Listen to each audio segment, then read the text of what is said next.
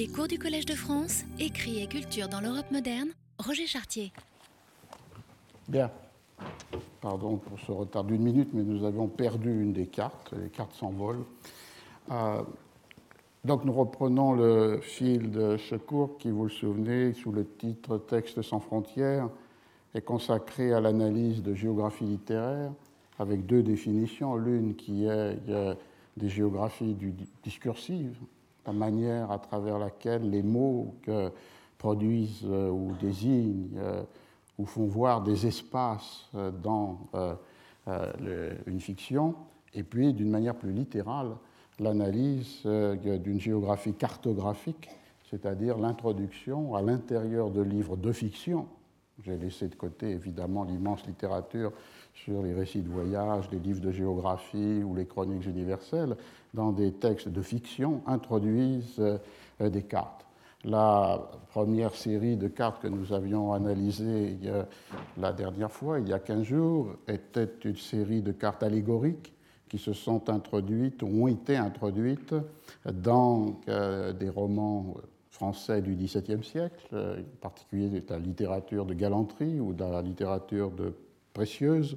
a commencé en 1654 avec la carte de Tendre à l'intérieur du roman de Mademoiselle de Scudéry, euh, La Clélie. Ces cartes allégoriques, on avait pu en suivre euh, d'autres euh, exemples, liés ou non, à, introduites ou non dans des exemplaires du texte, parfois les accompagnant, parfois étant à l'intérieur du, livre, avec ces variations sur les cartes de galanterie, de coquetterie, d'amour en l'île de Cythère. Euh, et cette analyse avait conduit à euh, penser évidemment aussi à des préalables, des prédécesseurs, peu nombreux, mais qui existent, et on l'avait vu euh, avec une édition du Orlando Furioso du XVIe siècle, avait conduit à penser au réemploi dans d'autres contextes, et en particulier de littérature polémique, de ces cartes à l'intérieur des livres, en particulier avec la carte de Jansénie, qui se trouvait dans un euh, libelle anti-janséniste euh, pour euh, montrer ce territoire honni du jansénisme, et puis aussi, sans frontières, la traduction de ces cartes dans les traductions même des romans, comme le cas de la Clélie. Alors aujourd'hui, je voulais en arriver à ce qui avait été peut-être le point de départ pour moi de cette réflexion, c'est-à-dire l'introduction de cartes dans des éditions de la fin du XVIIIe siècle du Don Quichotte de Cervantes, cartes qui, cette fois-ci, ne sont plus des cartes allégoriques, mais sont des cartes euh, représentant euh, les supposés voyages du héros euh, à travers les deux parties de l'histoire, celle publiée en 1605 et celle publiée en 1615. Pour commencer, si l'on parle de géographie littéraire et si l'on parle de Don Quichotte, il y a presque un passage obligé qui serait une référence euh, à un texte fameux de Borges qui a pour titre Les magies partielles du Quichotte.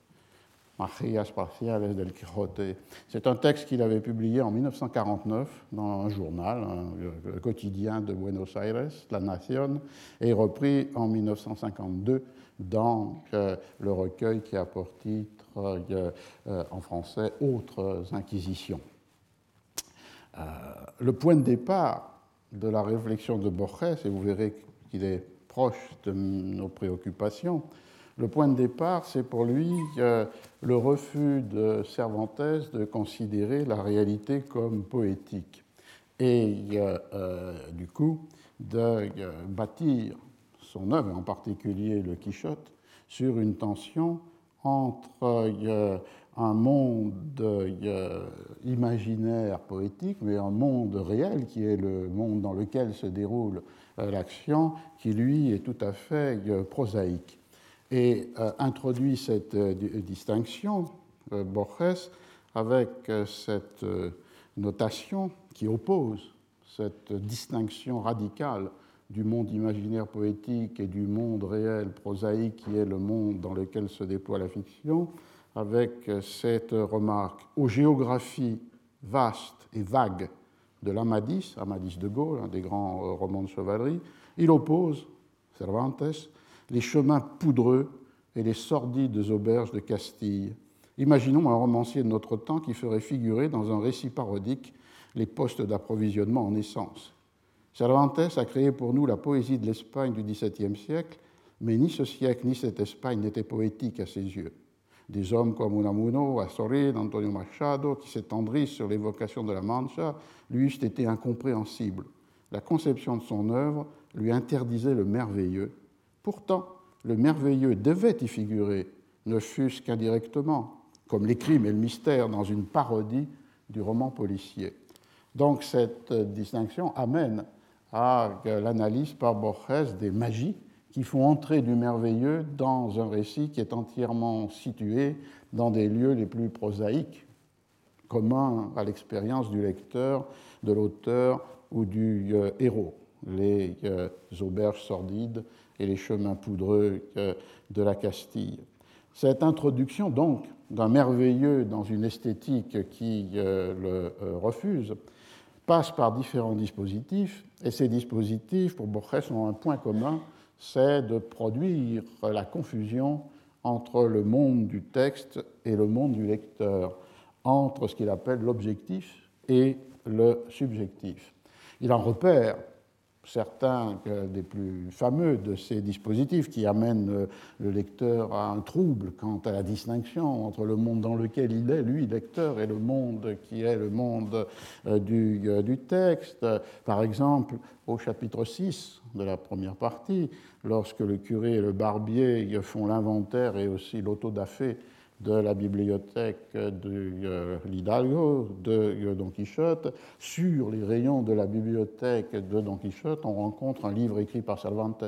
c'est-à-dire la Galatea, la première partie de la Galatea que euh, Cervantes avait publiée en 1585, le seul ouvrage publié par lui avant 1605 et la première partie du Quichotte. Et le curé dit, il faut attendre la seconde partie euh, et, jusqu'à ce qu'on voit cela, tenez-le, ce livre, la première partie de la Galatéa, dans votre maison. Donc un livre réel écrit par l'auteur du Quichotte dans la bibliothèque du héros lui-même. Un autre dispositif, c'est évidemment le dispositif du chapitre 9, lorsque l'histoire euh, s'est interrompue brutalement à la fin du chapitre 8, faute de euh, texte. Euh, qui la euh, narre et où euh, le récit peut reprendre parce que le lecteur devenu auteur se met en quête d'une suite de cette histoire qu'il a enchantée et la rencontre dans un manuscrit à Tolède, mais un manuscrit qui est écrit par un historien arabe, Sidi Amete Ben et que le, que le lecteur devenu second auteur fait traduire par un Maurice de Tolède ou encore autre de ces euh, vertiges qui font que le merveilleux s'introduit non pas parce que l'on est dans des euh, euh, paysages arcadiens comme dans le roman chevaleresque, mais parce que brouille et bouge et est brouillée la frontière entre le monde du texte et le monde du lecteur, c'est lorsque dans la seconde partie, dans les premiers chapitres, les personnages sont des lecteurs ou des commentateurs de la première partie. Et j'avais pu prolonger cette intuition euh, de, de Borès en montrant qu'ils sont aussi des lecteurs de la continuation apocryphe de 1614 de Avellaneda, qui a écrit sa propre seconde partie du Quichotte avant même celle que, euh, Cervantes publie l'année suivante. Et à partir du chapitre 59 de la seconde partie du Don Quichotte écrite par Cervantes, il y a une présence extrêmement forte de euh, cette ce livre de 1614, cette continuation apocryphe de Avellaneda, personnage jamais découvert avec certitude dans son identité euh, réelle, et qui, euh, du coup, là encore, renforce ce qui marquait le début de cette seconde partie, c'est-à-dire Don Quichotte, lecteur de Don Quichotte. Donc il y a tout cet ensemble de, euh, de dispositifs qui vont dans ce sens de brouiller la distinction entre le monde du texte et le monde du lecteur et qui du coup introduisent euh, du merveilleux dans euh, la plus prosaïque des euh, géographies. Cette mise en abîme en quelque sorte du texte dans le texte, de la frontière effacée entre objectif et subjectif. Borges en dresse sinon une généalogie, mais du moins quelques comparaisons, évoquant d'une part la seconde grande épopée indienne, après le Mahabharata, qui est la geste de Ramaya, dans lequel les héros rencontrent un livre dans, lequel sont narrées leurs propres aventures, ou encore euh, les euh, Mille et une nuits. Et il en vient à euh, des comparaisons non seulement avec des grandes épopées ou des grands textes de la tradition littéraire, mais aussi à une comparaison avec des livres, au moins un, de philosophie qui repose sur le même dispositif. Et euh, voilà ce qu'écrit Borges. Les inventions de la philosophie ne sont pas moins fantastiques que celles de la Josiah Royce dans le premier volume de The World and the Individual, qui est un livre de philosophie métaphysique 1899, publié aux États-Unis, qui est un livre réel. Là. Il ne s'agit pas d'une fable ou d'une invention euh, ou d'une tromperie de Borges. Euh, Josiah Royce a formulé celle-ci. Alors il cite le livre. Imaginons qu'une portion du sol de l'Angleterre ait été parfaitement nivelée et qu'une cartographie y trace une carte de l'Angleterre. L'ouvrage est parfait. Il n'est pas un détail du sol de l'Angleterre, si réduit soit-il, qui ne soit enregistré sur la carte. Tout s'y retrouve. Cette carte, dans ce cas, doit contenir une carte de la carte, qui doit contenir une carte de la carte de la carte, et ainsi jusqu'à l'infini. Et on retrouve euh, ici une première esquisse d'un des thèmes que vous savez fameux, très souvent cité, sans qu'on réfère nécessairement à son origine, euh, dans euh, la perspective, dans, dans, la réflexion sur ces géographies emboîtées qui fascinent Borges et qui est finalement d'aboutir avec cette carte de la carte de la carte à son point extrême, son point de fuite, qui est la carte de taille identique au territoire qu'elle cartographie. Ce que l'on trouve ici sous une forme de fiction, non plus d'un livre réel de philosophie, mais d'une fiction inventée par Borges dans euh, ce texte euh, appelé De la rigueur de la science, qu'il a publié plusieurs fois, euh, remanié plus, la première publication étant dans une revue de, de Buenos Aires en 1946, Los Anales de Buenos Aires. Il l'a repris dans une des éditions de l'histoire universelle de l'infamie et on la trouve le plus communément dans le recueil qui s'appelle en espagnol El Hacedor, c'est-à-dire difficile à traduire puisqu'il traduit euh, dans euh, le cas de l'édition de la Pléiade euh, comme l'auteur avec un grand A Borges jouant dit qu'en fait il avait pris en espagnol le mot hacedor comme une traduction de l'anglais the maker, celui qui crée, celui qui produit, le créateur effectivement, peut-être un des, euh, un des choix possibles, et euh, l'auteur est celui qui, avait, qui a été retenu dans l'édition de la Pléiade. Et là, c'est un texte apocryphe qu'il attribue à un certain Suarez Miranda, Viajes de varones prudentes, les voyages des euh, hommes avisés, livre 4, chapitre 45, euh, L'Érida, 1658, livre qu'évidemment vous ne trouverez pas à la Bibliothèque nationale de Madrid, qui est une invention de Borges, forgée à la fois par le déplacement d'un nom propre, Suarez Miranda, qui peut renvoyer à un auteur réel, Suarez de Figueroa, et le choix de L'Érida 1658 n'est pas au hasard non plus. Il peut nous rappeler des cours que j'avais fait l'année dernière, puisque c'est la date et le lieu de la mort de Balthazar Gracian et de textes, et ce texte si souvent euh, cité, euh, qui euh, se déploie de la façon suivante. Dans cet empire, un empire dont on ne précise pas l'identité, l'art de la cartographie parvint à une telle perfection que la carte d'une seule province occupait toute une ville, et la carte de l'empire toute une province. Avec les temps, ces cartes démesurées donnèrent plus satisfaction, et les collèges de cartographes levèrent une carte de l'Empire qui avait le format de l'Empire et qui coïncidait point par point avec lui. Moins porté sur l'étude de la cartographie, les générations suivantes comprirent que cette carte dilatée était inutile et, non sans impiété, elles l'abandonnèrent à l'inclémence du soleil et des hivers. Dans les déserts de l'Ouest subsistent des ruines en lambeaux de la carte, habitées par des animaux et des mendiants. Dans tout le pays, il n'y a plus d'autres reliquats des disciplines géographiques. Et la conversion de cette inspiration dans le texte philosophique de Royce, la carte dans la carte dans la carte, pour euh, cette euh, amplificature qui est que la carte aux dimensions du territoire et qui donc par définition en elle-même se détruit ou se contredit et montre son inutilité et donc du coup son abandon et cette idée magnifique, euh, quasi comme dans un tableau de Dali, d'une carte en lambeaux habitée seulement par des animaux et des mendiants. Alors, la, réflexion de Borges se concluait avec quels effets sont produits sur le lecteur par euh, cet effacement, ce brouillage, cette indécision introduite entre euh, la certitude euh, du monde réel qui est celui du lecteur et d'un monde de la fiction, des vastes géographies de la Madis. Et cet effet pour lui est évidemment le suivant. Pourquoi sommes-nous inquiets que la carte soit incluse dans la carte? Là, c'est le premier texte que j'ai cité, dans ma magie partielle du Quichotte, il revient à la carte imaginée par Josiah Royce, où les cartes euh, emboîtées les unes dans les autres. Donc pourquoi sommes-nous inquiets que la carte soit incluse dans la carte Et les mille et une nuits, dans le livre des mille et une nuits, que Don Quichotte soit lecteur du Quichotte et Hamlet, spectateur d'Hamlet la scène où euh, est représentée à Elsineur euh, l'intrigue euh, qui est en fait jouée par les comédiens, l'histoire même de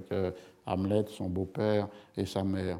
Je crois en avoir trouvé la cause, dit Borges. De telles inversions suggèrent que si les personnages d'une fiction peuvent être lecteurs ou spectateurs, nous, leurs lecteurs ou leurs spectateurs, pouvons être des personnages fictifs. Donc le, mécanisme se retourne sur euh, une fiction qui est comme le réel et un réel qui devient possiblement une euh, fiction. Alors c'est dans ce contexte, c'est pour ça que j'ai commencé avec Borges, que l'on peut s'interroger sur les significations qu'apporte à la lecture de Don Quichotte la présence de cartes géographiques qui donne comme réel sur un territoire réel à partir d'une carte réelle de l'Espagne les euh, itinérances ou les itinéraires d'un personnage imaginé, d'un personnage de fiction. Alors la euh, première carte, et c'est celle que nous euh, cherchions euh, désespérément, donc ce n'est pas celle que vous avez sous les yeux, j'espère qu'on va la retrouver dans un des ordinateurs. La première carte qui est introduite dans une édition de, Don Quichotte et l'est dans l'édition de 1780 de l'Académie royale. Ce projet est intéressant dans la mesure où c'est une forme de réponse euh, espagnole, sous l'autorité de la Real Academia, à une première édition monumentale du Quichotte en langue espagnole, mais publiée à Londres en 1738,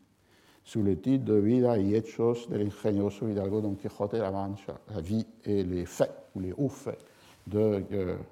l'ingénieux Hidalgo Don Quichotte de la Manche. C'est une édition euh, euh, monumentale, luxueuse, un grand quarto, quatre volumes,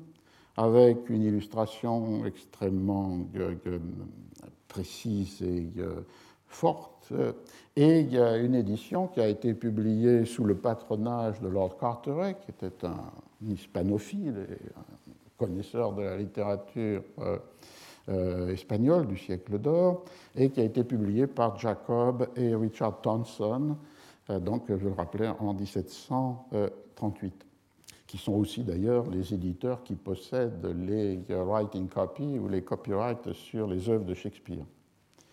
Et c'est la première fois dans cette édition monumentale, luxueuse, superbement illustrée, que se rencontre une biographie de Cervantes écrite par Gregorio Mayans y Siscar et un portrait de Cervantes, ce qui nous renverrait à d'autres thèmes qu'on avait étudiés ici sur le moment dans lequel euh, la figure de l'auteur, à la fois sa vie narrée et son image représentée, s'introduisent dans euh, les euh, textes littéraires et donc du coup participent de cette rupture ou de ce changement de paradigme de l'écriture de fiction qui individualise l'écriture, qui euh, fonde le jugement esthétique sur le critère de l'originalité et qui définit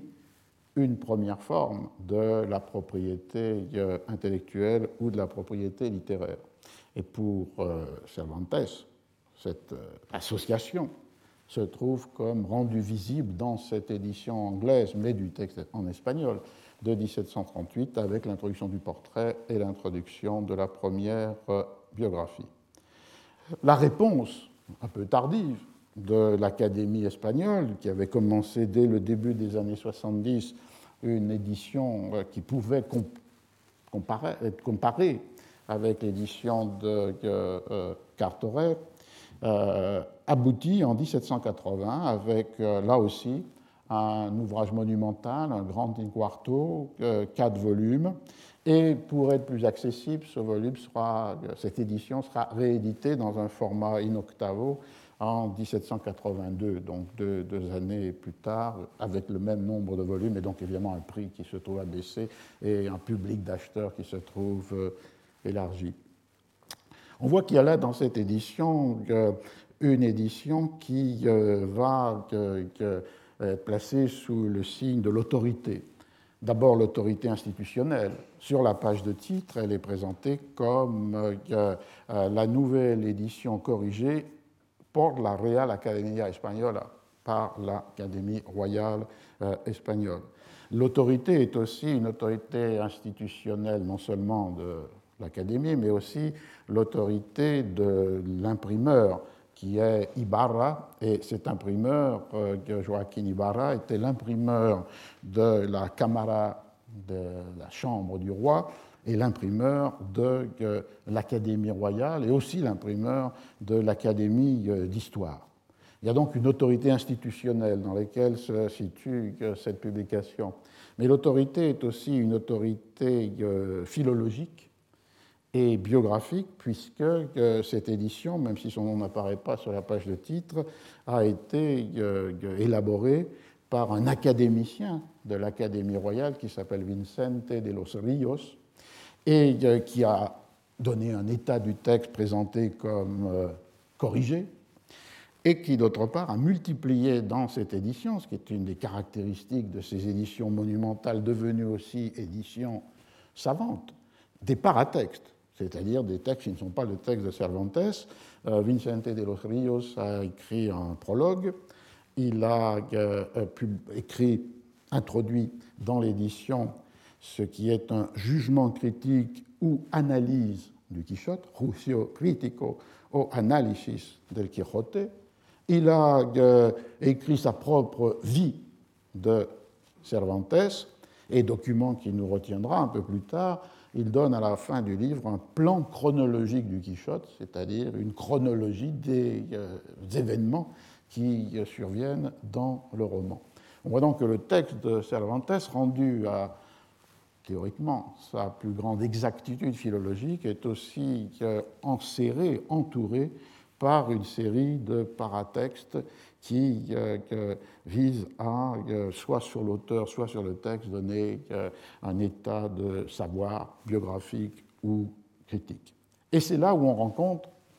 une carte hors texte, j'espère qu'on la verra tout à l'heure, mais de toute façon le cadre est le même,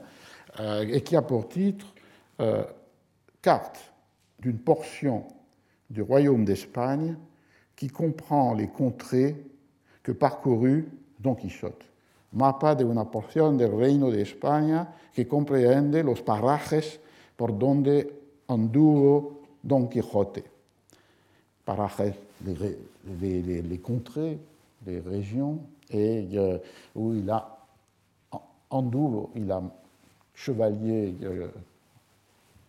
errant en Dante, et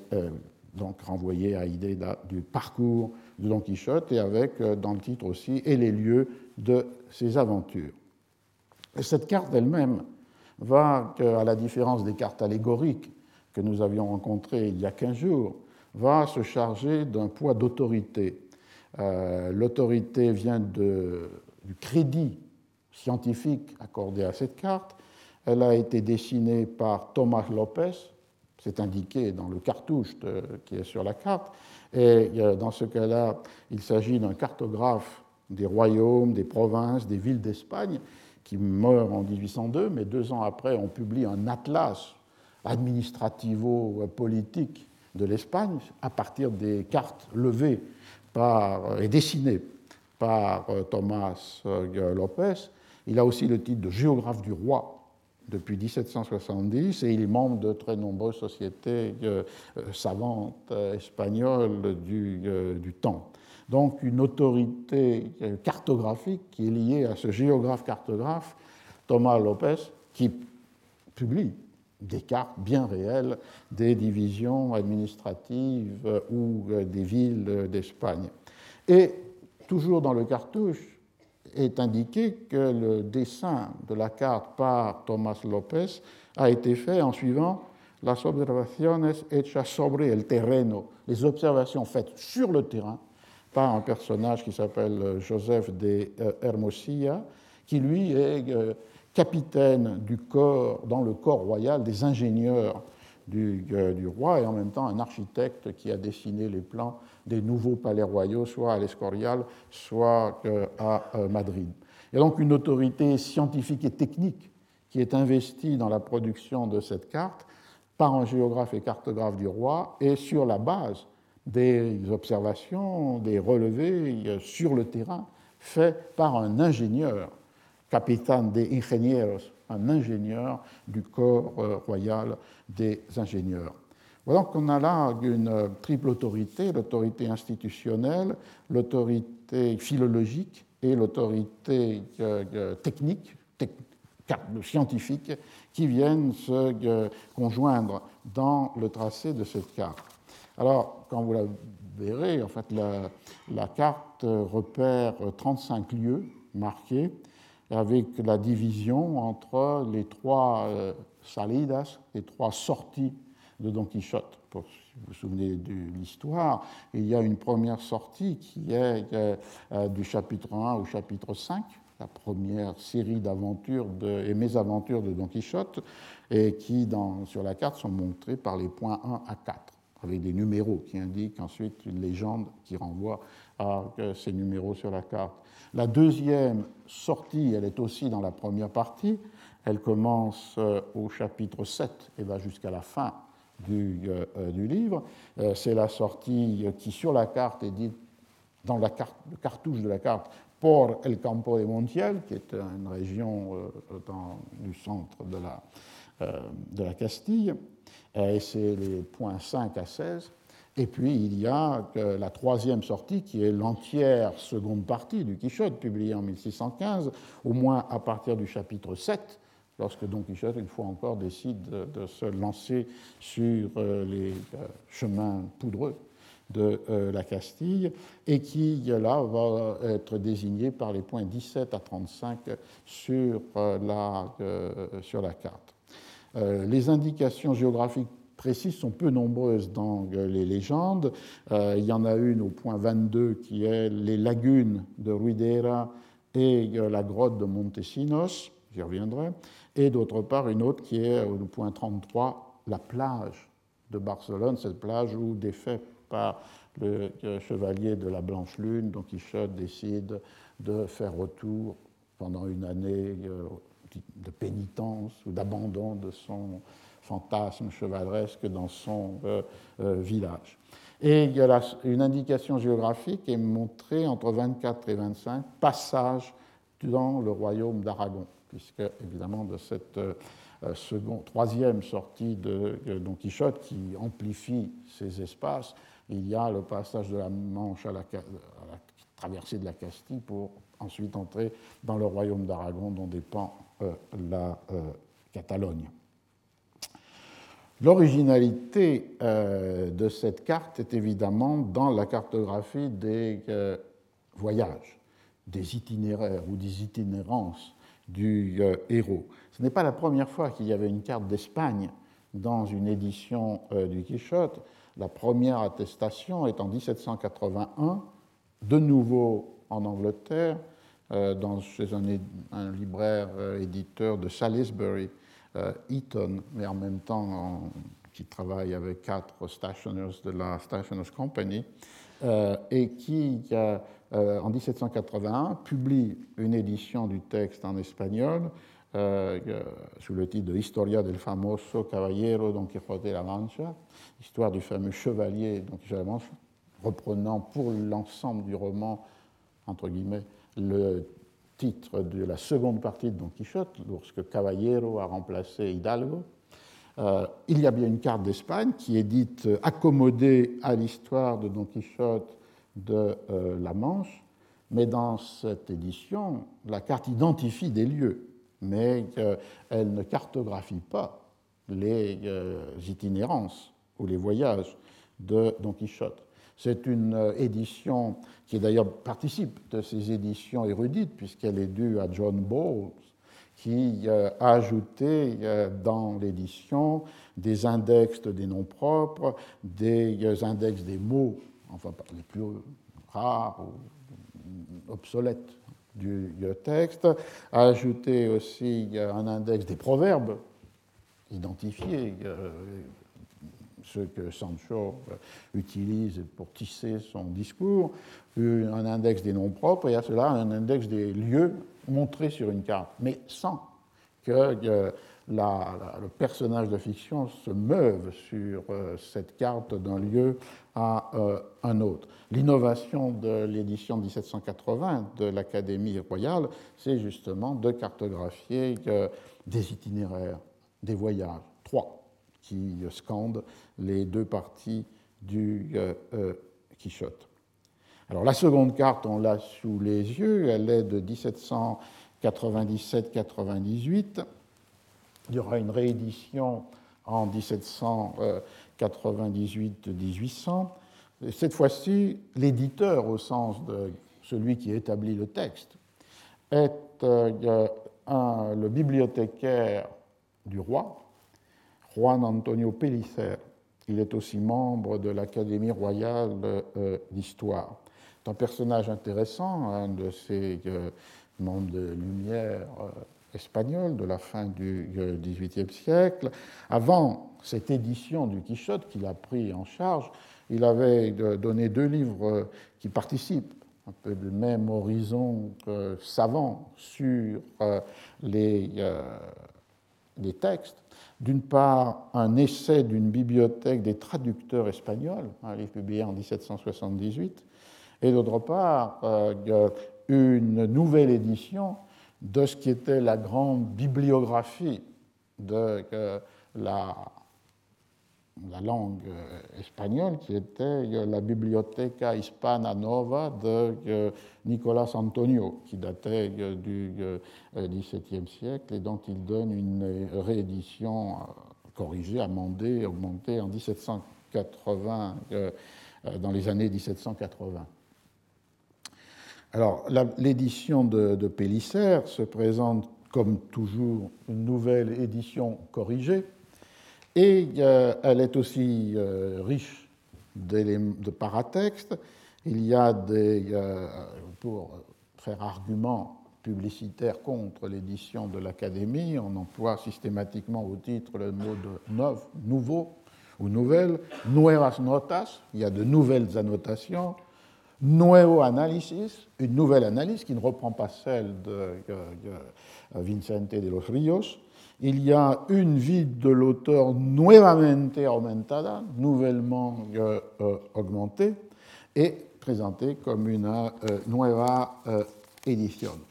et là, on est avec en fait une édition en neuf volumes et publié par un des grands libraires éditeurs de Madrid, Gabriel de Sancha, qui était le fils d'un précédent, son père, euh, lui-même libraire éditeur, Antonio Sancha. Et encore la nouveauté est marquée pour les nouvelles estampes, nuevas estampas, qui euh, ornent euh, l'édition. Alors la carte, vous la voyez, le, titre en a peut échanger avec carte géographique des voyages de Don Quichotte et les lieux de ses aventures, selon les observations historiques de euh, Juan Antonio Pellicer, euh, ce qui renvoie dans les paratextes à une contribution de Pellicer qui a porté une description géographico-historique des voyages de Don Quichotte de la Manche.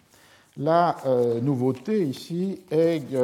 une nouvelle structuration ou un nouveau découpage avec 45 euh,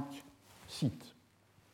qui sont répertoriés. Je vous rappelais que dans la première carte, que j'espère nous verrons, il n'y en avait que 35, avec la même structure, c'est-à-dire les trois sorties primera salida, segunda salida, tercera salida, qui correspondent à, euh, à ce qui étaient euh, les, euh, les, les, trois voyages de Don Quichotte. ici, rythmé de façon un peu différente. La première qui correspond comme dans la première carte au point 1 à 4, c'est celle de la sortie de Don Quichotte seul pour le Campo de Montiel. La deuxième qui correspond au point 5 à 16, c'est lorsqu'il sort avec son écuyer, mais por el mismo camino, dans la même euh, euh, zone. Et la euh, troisième, c'est 17 à 45, c'est la seconde partie, avec ici des indications géographiques nouvelles. Le point 35, c'est le moment où Don Quichotte passe l'Ebre, passo el Ebro Don Quijote. Et le point 37, c'est le moment où llega Don Quijote en Barcelone une même structure. Ce qui est intéressant, c'est que cette sorte de présence géographique dans l'édition du Quichotte n'est pas limitée à la seule carte que vous avez sous les yeux, mais euh, est aussi accompagnée de deux autres plans qui apparaissent dans l'édition. L'un qui est celui des lagunes de Ruidera, et qui euh, a comme titre Les lagunes de Ruidera et du parcours que font leurs eaux en excès sous le nom de Rio Guadiana. Et le deuxième, c'est le deuxième plan, c'est la caverne ou la grotte, on traduit l'un par l'autre, la cueva, de Montesinos. Et dans les deux cas, et en particulier pour les lagunes, il y a la même crédit scientifique qui est apporté à cette image qui est introduite dans l'édition de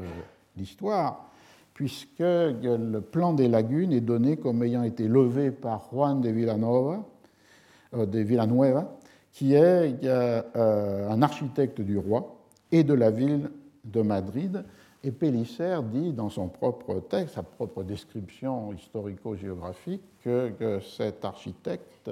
lui a envoyé une lettre avec une description extrêmement précise de ces euh, lagunes de euh, Ruidera et du euh, fleuve Guadiana et de, la naissance de ce, de ce fleuve. Et d'ailleurs, il en fait bon usage puisqu'il y a cinq pages dans la description historico-géographique de Pellicer qui sont consacrées à euh, euh, euh, ce lieu géographique des lagunes et du fleuve. Alors, ce qui est le plus fondamental, ce qui apparaît ici plus nettement encore qu'en 1780, c'est la circulation qui existe, et qui aurait sans doute enchanté Borges, entre l'invention de la fiction, l'écriture de Cervantes, et d'autre part, cette réalité historique et géographique documentée par euh, l'érudition philologique ou euh, historique et euh, établie par le savoir topographique et géographique. Je vais m'attacher un peu à cela pour montrer comment fonctionne ce, mécanisme qui rentre tout à fait dans cette perspective de la confusion du monde du texte et du monde du euh, lecteur. Le, plan des, deux, les lagunes et la euh, grotte de Montesinos, renvoie au chapitre 22 et 23 de la seconde partie de Don Quichotte. C'est le moment où, dans ce euh, tissu euh, d'aventure, euh, Don Quichotte désire visiter cette caverne de Montesinos dont on parle dans le pays. Je cite, Il avait grand désir d'y entrer pour voir de ses propres yeux si les merveilles que l'on en disait par tout le pays étaient vraies. Et du coup, Don Quichotte, euh, après les noces de Camacho, demande à être amené devant euh, ce lieu, la euh, caverne de Montesinos. Et le texte dit au chapitre 22 que le licencié, qui est un des personnages rencontrés préalablement, lui promit qu'un sien cousin, fameux écolier, féru de livres de chevalerie, le mènerait jusqu'à l'entrée même de la caverne et lui ferait voir les lagunes de Ruidera, renommées par toute la Manche et même par toute l'Espagne.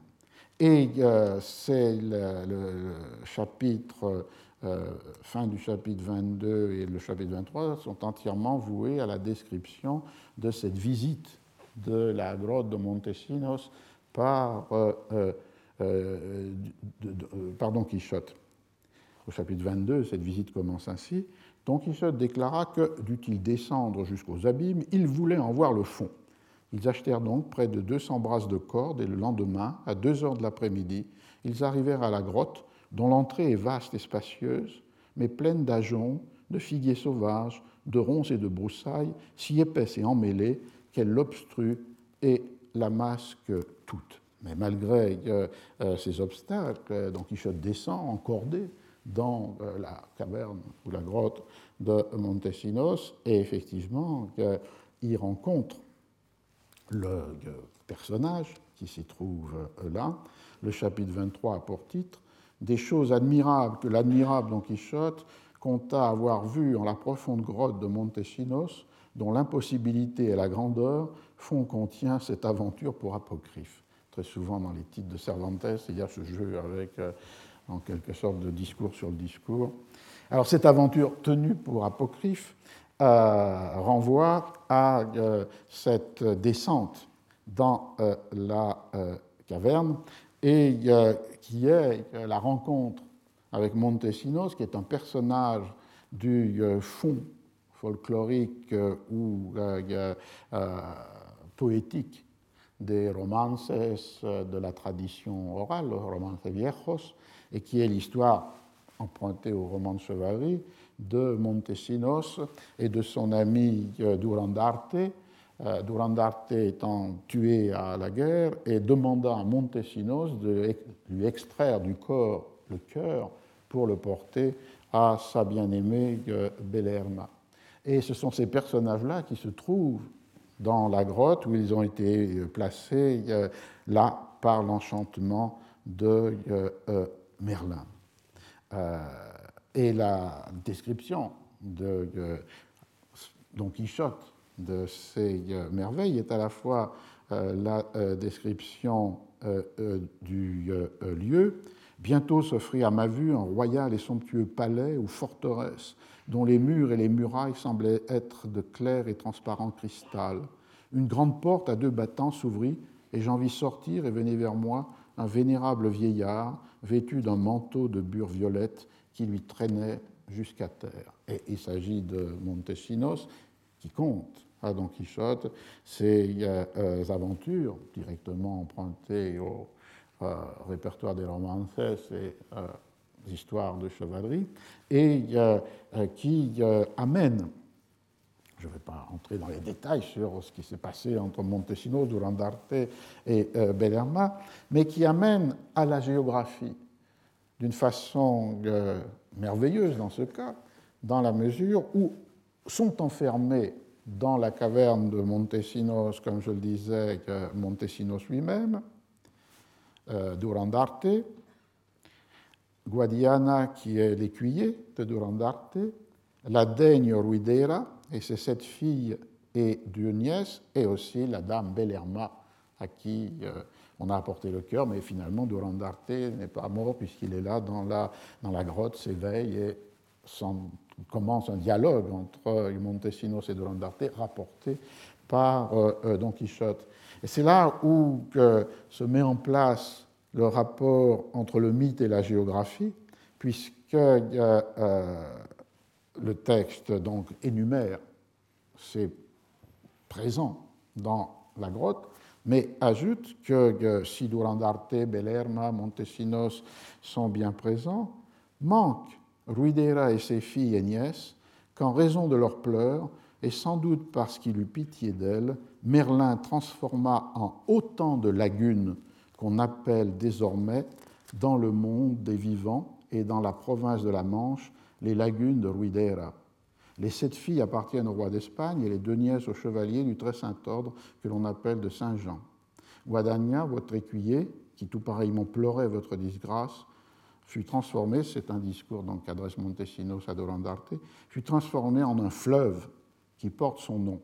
Et en parvenant à la surface de la terre et en découvrant le soleil de l'autre ciel, tel fut le chagrin qu'il conçut de voir qu'il se séparait de vous, qu'il s'engouffra dans les entrailles de la terre mais comme il ne lui est pas possible de toujours délaisser son cours naturel, il ressort et se monte de temps à autre là où le soleil et les hommes le peuvent voir. Les lagunes susdites le grossissent de leurs eaux, grâce auxquelles, et à bien d'autres encore qui s'y joignent, il entre avec force et en grande pompe au Portugal. Néanmoins, où qu'il aille, il montre sa tristesse et sa mélancolie, et il ne se pique point de nourrir dans ses flancs des poissons délicats et estimés. Les siens sont grossiers et sans goût, fort différents de ceux du Tage doré. Il y a là plusieurs niveaux, registres de texte, puisque euh, euh, dans les parties préalables, les personnages, le licencié rencontré par euh, Don Quichotte se vouait à écrire euh, un livre qui était une reprise des métamorphoses de Vide. Et donc on a aussi un jeu d'écho ici avec ces métamorphoses, les sept filles transformées en lagunes et l'écuyer transformé euh, en fleuve. Et dans cette métamorphose, le cours particulier de ce fleuve qui disparaît, réapparaît, est nourri par les lagunes et a un cours souterrain, est renvoyé à une histoire, un mythe de euh, l'origine, qui est celui de ces filles et cet écuyer en euh, pleurent. Et l'intérêt de, cette, ce passage est aussi euh, de montrer comment une de ces mécanismes, de ces fictions décrites par Borges, euh, est euh, euh, en place. Dans la fin de, l'histoire, il y a une brouille entre Don Quichotte et Montesinos à nouveau pour la, comme on peut l'imaginer, la comparaison entre Bellerma et Dulcinea. Et du coup, Don Quichotte se fait remonter à la surface de la, euh, de la, terre. Euh, le statut même de ce qui est décrit est pensé par Don Quichotte ou énoncé par Don Quichotte comme une vision. Euh, Sancho lui pense qu'il s'agit d'un autre enchantement de Merlin, que tout ça n'existe pas, mais que l'enchantement a fait croire à Don Quichotte qu'il existait. Et en fait, c'est là où on toucherait un point qui renverrait au texte avec lequel j'ai commencé, c'est-à-dire celui de Borges. Euh, dans le récit même, cela est présenté comme une invention. Au début euh, du chapitre suivant, au chapitre 34 de la seconde partie, on voit comment fonctionne cette mise en abîme et les différents paliers de la euh, narration. Le chapitre s'appelle Où l'on compte mille broutilles aussi peu pertinentes que nécessaires à la véritable intelligence de cette grande histoire. Et alors, sous ce titre ironique, on a celui qui traduisit cette grande histoire à partir de l'original de celle qu'avait écrit Sid Amete Benengeli son premier auteur, dit qu'en arrivant au chapitre de l'aventure de la caverne de Montesinos, était écrite en marge de la main d'Amété, en personne, les annotations que voici. Je ne puis comprendre ni ne puis me persuader que soit ponctuellement arrivé au valeureux Don Quichotte tout ce qui est écrit au précédent chapitre. La raison en est que toutes les aventures arrivées jusqu'ici étaient possibles et vraisemblables, mais celle de la caverne, je ne trouve pas moyen de la tenir pour vraie, tant elle passe les termes de la raison. Pensez pourtant que Don Quichotte ait menti, lui, le plus noble et le plus véridique des chevaliers de son temps, cela n'est pas possible, car il se fut laissé cribler de flèches plutôt que de dire un seul mensonge. Je considère d'autre part qu'il l'a raconté et déclaré avec toutes les circonstances mentionnées, et qu'il n'avait pu bâtir en si peu de temps un tel échafaudage d'extravagance. Si donc cette aventure paraît apocryphe, ce n'est pas de ma faute. Et c'est pourquoi je la transcris sans affirmer qu'elle est fausse ou vraie. Toi, lecteur, juge en homme sage ce que bon te semblera, car je n'en dois ni n'en puis davantage. Encore que l'on tienne pour certain qu'au moment de sa fin et de sa mort, Don Quichotte se rétracta, dit-on, et déclara que c'était lui qui l'avait inventée parce qu'il lui semblait qu'elle s'accordait fort bien avec les aventures qu'il avait lues dans ses histoires. C'est un des moments, des exemples, c'est un peu une parenthèse que je fais là par rapport à mon fil géographique, où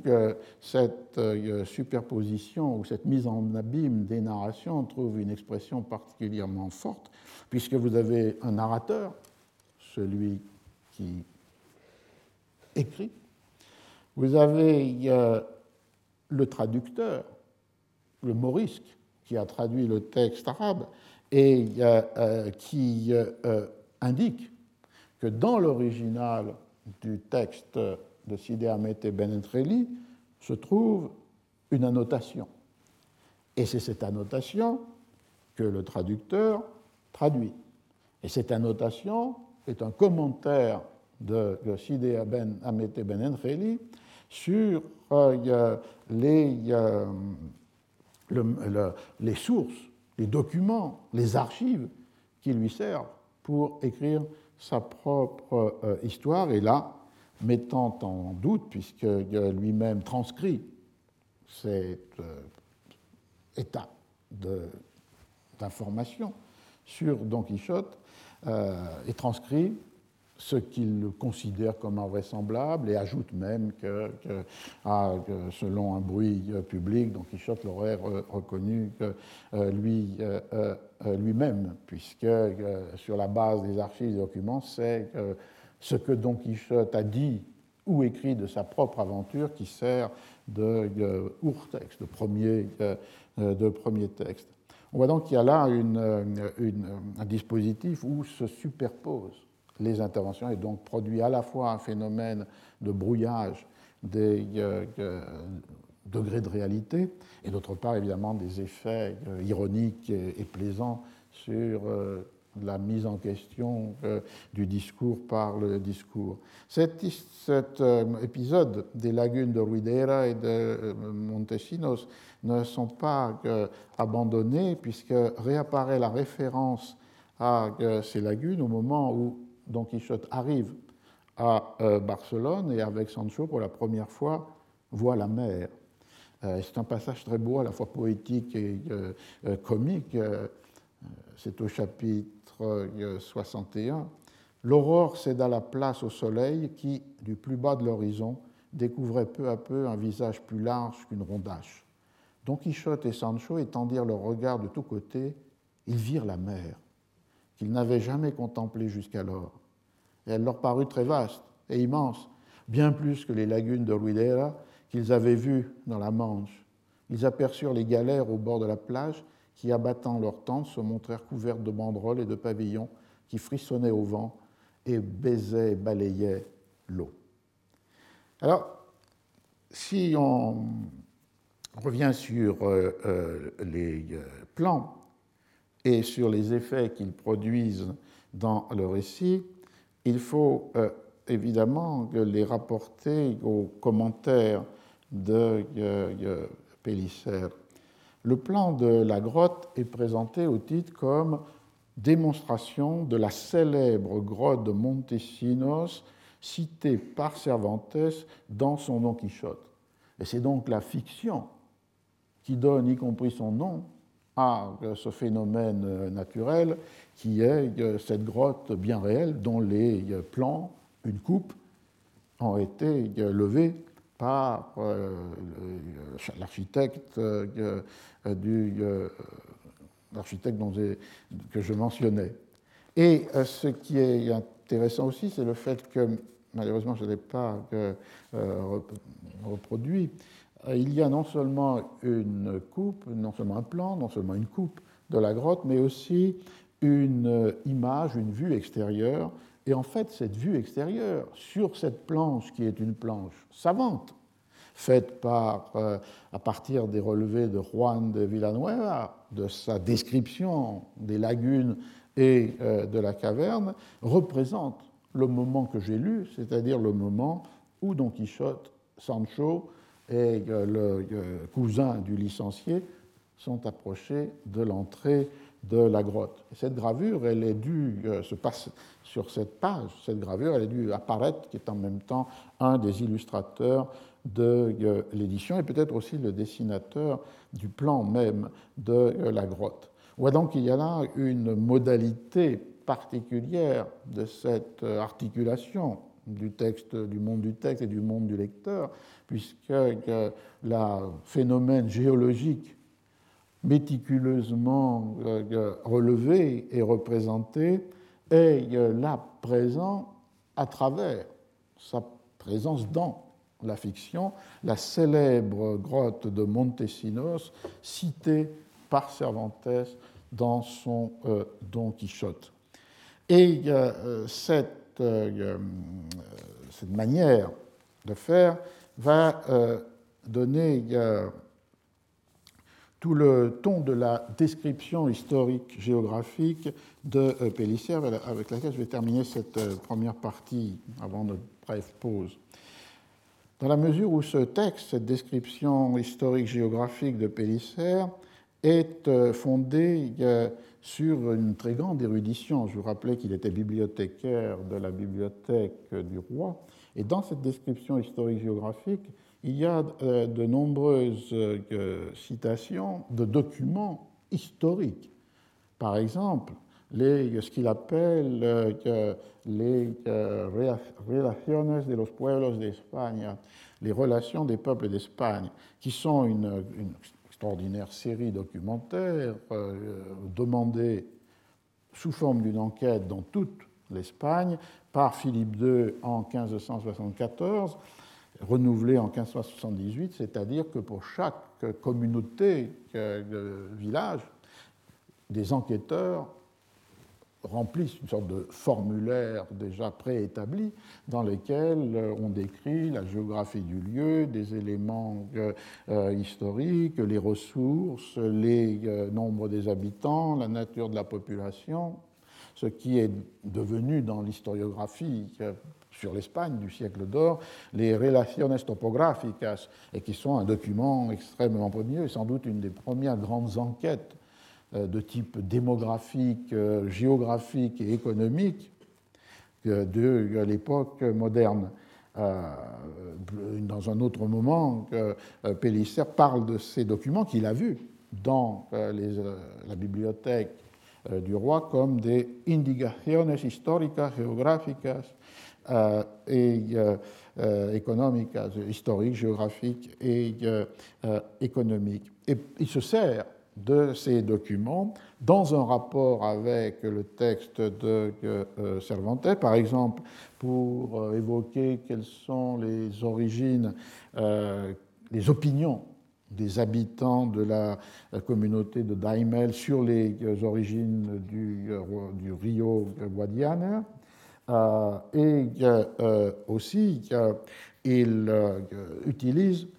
des références érudites une histoire de Tolède du père Roman de la Higuera, qui est un jésuite et qui avait écrit en 1592 une histoire ecclésiastique de euh, euh, Tolède sur euh, la description que fait cet historien de l'origine romaine des lagunes une maison de pêcheurs, une ville construite là, mais ruinée, et confrontant ce texte d'un chroniqueur érudit avec des déclarations des habitants à la fois de, la, de, de ville de Osso et Montiel, dans une de ses relaciones geográficas, euh, il montre que, cette ville avait été ensuite reprise comme site pour un village des Maures, utilisant les matériaux laissés par les ruines de euh, la ville romaine. Il y a donc tout un arrière-fond d'érudition, y compris critique, parce que euh, ce père Roman de la Higuera n'avait pas toujours réputation d'exactitude, dans la mesure où il est un de ceux qui avait donné crédit à une histoire dont on trouve un écho d'ailleurs dans le Quichotte, qui était l'histoire des livres de plomb du euh, Sacromonte, c'est-à-dire euh, une découverte qui montrait que les, les envahisseurs arabes de l'Espagne étaient en fait déjà chrétiens, et donc qui, euh, d'une certaine manière, faisait gommer un aspect de l'invasion, c'est-à-dire terre d'islam, pour prouver que par différents moyens, des reliques, des textes, qu'il y avait déjà une première forme de christianisation dans ces populations arabes, qui a été évidemment critiquée, y compris dès le XVIIe siècle, par des érudits dévoilant les livres de plomb du Sacromonte comme des supercheries ou des faux. Donc, euh, pour utiliser ce témoignage, que Pélissère est obligé de séparer ce qui lui paraît tout à fait euh, authentique dans la description euh, de, des lagunes de Ruidera de cette invention et falsification qui portait sur les livres de, livres de plomb. Du coup, cette érudition qui sature cette description historico-géographique, évidemment, situe euh, le texte de Cervantes dans un horizon qui n'est pas seulement celui d'une invention de fiction. D'autant que les corrections qu'apporte Pélissère au texte de euh, Cervantes en termes de réalité objective ne peuvent que renforcer cette euh, indécision. Par exemple, citant la lettre de Villanueva, l'homme qui a fait les relevés des lagunes de Ruidera, il dit qu'on euh, peut marquer qu'il y a 13 lagunes, euh, chacune ayant leur nom, alors que, dit Pellicer, Cervantes n'en a mentionné que neuf, les sept filles plus les deux nièces de, euh, la personnage Ruidera, et que, y compris dans les relations géographiques, on peut n'en mentionner parfois que 11, comme le font les habitants de Armagacia ou de la Ossa de euh, Montiel. On voit qu'il y a un dispositif ici qui euh, euh, domine toute cette approche chronologique et géographique de Vicente de los Ríos, qui, dans un permanent va-et-vient entre euh, le texte de Cervantes pris au pied de la lettre et euh, d'autre part cette érudition, qui est une érudition du type de l'histoire au XVIIIe siècle, retour aux sources, par exemple les relations des peuples d'Espagne, euh, jugement critique sur les chroniques ou les histoires, en fait, donne une dimension d'objectivité au euh, texte de euh, Cervantes, là même où ce savoir sert à montrer que Cervantes a commis telle ou telle erreur, et par exemple sur le nombre des lagunes de euh, Ruidera. Il y a sûrement là une manière, un autre de ces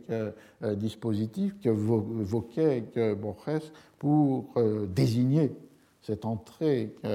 dans la confusion entre le monde du texte et euh, le monde euh, du euh, lecteur. Et dans la deuxième partie de cette de cours aujourd'hui, on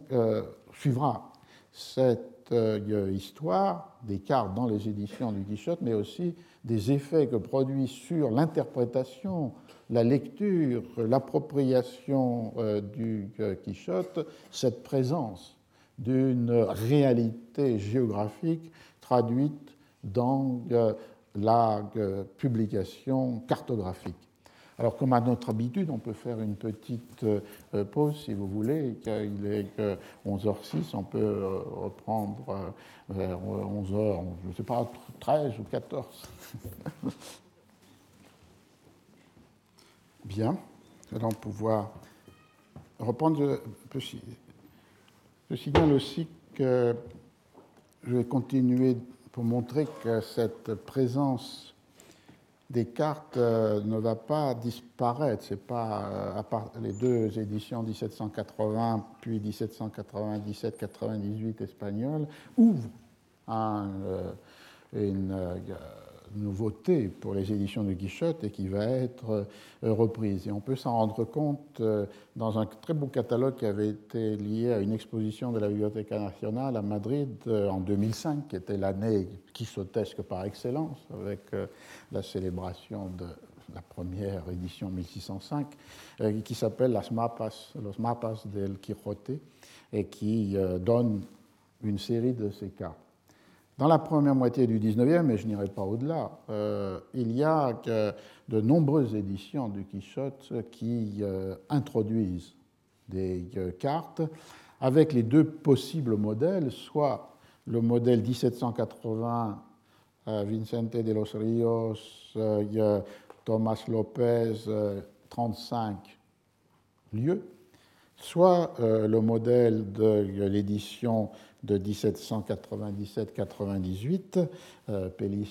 et les 45 lieux, celles que vous avez euh, sous les yeux. Alors pour revenir, euh, il y a donc deux familles qui sont à la fois des familles euh, où se rencontrent des éditions en espagnol, même si elles ne sont pas publiées en Espagne,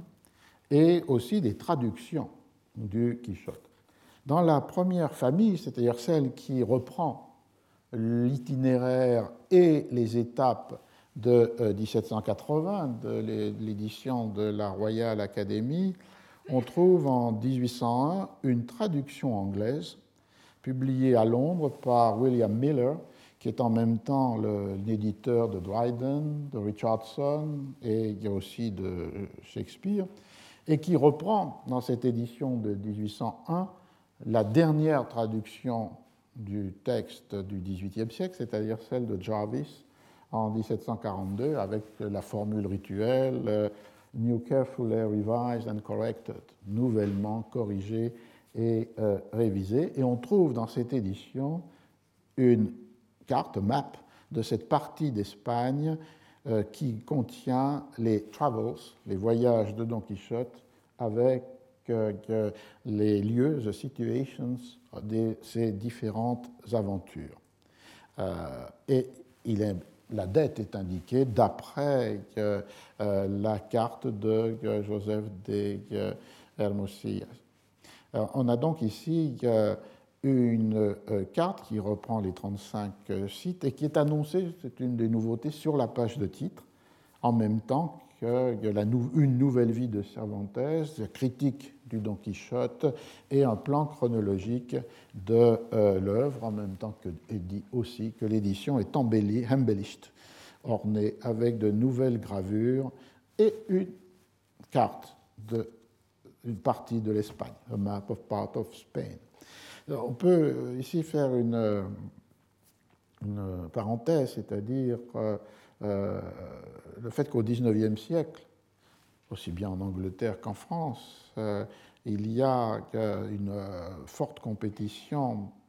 euh, entre les éditions du Quichotte qui se multiplient dans le texte original ou dans les traductions, et qu'évidemment des arguments dans cette compétition sont soit de prétendre que le texte est le plus exact possible, référé à ce que Cervantes aurait ou voulait écrire, euh, et d'autre part que la présence des séries euh, d'illustrations qui peuvent, elles, ce serait un, entier court, infléchir les réceptions ou les interprétations du texte indépendamment de l'originalité ou de la beauté de la gravure. Et s'ajoute aussi, et c'est là l'ambiguïté de cette période, c'est-à-dire que ce sont des éditions faites pour la lecture, mais qui en même temps sont des éditions qui se donnent comme savantes, puisqu'elles accompagnent le texte de tout un ensemble de paratextes qui euh, visent à euh, établir euh, la réalité historique de la vie de l'auteur, l'authenticité des descriptions de l'histoire, et en même temps une critique philologique ou littéraire du, texte. Alors dans cette même série, c'est-à-dire qui reprennent le modèle 1780 de l'Académie royale, on trouve une édition du texte en espagnol à Berlin en 1805 et en France des éditions en espagnol de Didot, 1827, euh, Firmin et Jules Didot, avec une réédition en 1832. Euh, sur la page de titre, il est dit édition en miniature, donc clairement des éditions qui sont faites pour euh, être lues, le texte de Cervantes fait pour être euh, lu, et donné comme entièrement conforme à la dernière édition, celle publiée par la Real Academia Española, ce n'est pas celle de 1820, mais celle qui ont suivi au cours de 1780, mais celle qui ont suivi au cours du début du XIXe siècle. Ce qui est intéressant dans ces éditions des Dido, donc en espagnol. On peut donc le penser, évidemment, pour un parti du public français qui peut lire ou veut lire le Quichotte en espagnol, mais fondamentalement pour l'exportation en Espagne ou dans les pays euh, euh, d'Amérique euh, espagnole, qui est un des domaines importants de la librairie française du premier 19e siècle. Euh, plus, autant que les Dido vont s'y illustrer les différents membres de la famille Garnier, qui vont non seulement ouvrir euh, des euh, librairies dans les pays de langue espagnole, mais aussi à Rio de Janeiro, et publiant en portugais pour ce lectorat. Dans, ces, dans, cet aspect des éditions des Dido, on voit pour l'édition de 1827, qui est leur première édition en espagnol, qu'il y a une utilisation d'un style pour la reliure qui est ce que l'on appelle le style cathédral, c'est-à-dire une sorte de référence au euh, gothique. Et ceci est intéressant d'une pour une double raison. D'une part, parce que du coup, ça transfère le texte ou ça le situe euh, autant dans le temps des romans de chevalerie euh, euh, du XVe siècle, ou que dans le temps contemporain, qui est celui supposé par Cervantes. Il y a donc là le renforcement de la dimension médiévale du texte par cette ornementation de la reliure ou de la composition de la page de titre. Et d'autre part, comme l'avait montré une étudiante brésilienne qui a fait une thèse sur ce sujet, la pluralité des reliures pour même, un même texte et une même édition au XIXe siècle devient un élément essentiel, et on pourrait d'ailleurs de ce point de vue-là critiquer peut-être euh, euh, le concept de paratexte chez Jeunette, qui oublie cette dimension-là, euh, qui est pas vraiment un texte, mais qui est que la relure, en particulier la relure industrielle, lorsqu'elle est voulue par l'éditeur, pas des relures décidées par les acheteurs, mais la relure industrielle avec les iconographies ou les styles qui sont euh, imposés, aussi avec le luxe et le coût qui peut y être attaché, est un facteur discriminant pour une même édition, pour un même texte, par rapport à différents usages et différents marchés. Euh, relure pour les livres d'étrennes, relure pour les livres de prix, relure pour les collections des euh, bibliophiles ou relure plus ordinaire pour euh, les acheteurs communs du, du, texte. Il y a donc une importance à attacher au XIXe siècle à ces catalogues d'éditeurs qui, pour une même édition, pouvaient énoncer jusqu'à 7, 8 ou 9 prix différents liés à des reliures différentes et donc envisageant des usages différents du, euh, texte. Donc, première famille, le, modèle 1780. Une deuxième famille, modèle 1797-98, 45 euh, lieux, cette image que vous avez ici. Euh, on en trouve une illustration dans une édition du texte en espagnol par le libraire parisien Bossange, Bossange et Masson, 1814. Et on voit naître aussi là la liaison entre les deux euh, éditions 1780, 1797, 98, puisque euh, cette édition Bossange reprend les éléments qui sont à la fois des éléments que l'on rencontre chez Pélissère, par exemple, euh, il est mentionné explicitement qu'on a ajouté dans cette édition les notes critiques et euh, curieuses écrites par Pélissère pour l'édition de 1797-98, mais par ailleurs, les autres paratextes sont ceux de Vicente de los Ríos de l'édition 1780, le jugement critique, le plan chronologique ou la vie euh, de euh, euh, Cervantes. la carte qu'on trouve dans cette édition est une carte nouvelle signée par Ambroise Tardieu, qui était à la fois un cartographe du ministère de la Marine et en même temps un vendeur, un commerçant d'estampes et de cartes. Euh, à Paris. Il s'inspire évidemment de cette carte-là, mais la redessine à sa manière. Et pour la première fois, je crois, euh, les trois salidas, les trois voyages de Don Quichotte sont distingués par euh, des tracés de couleurs différentes,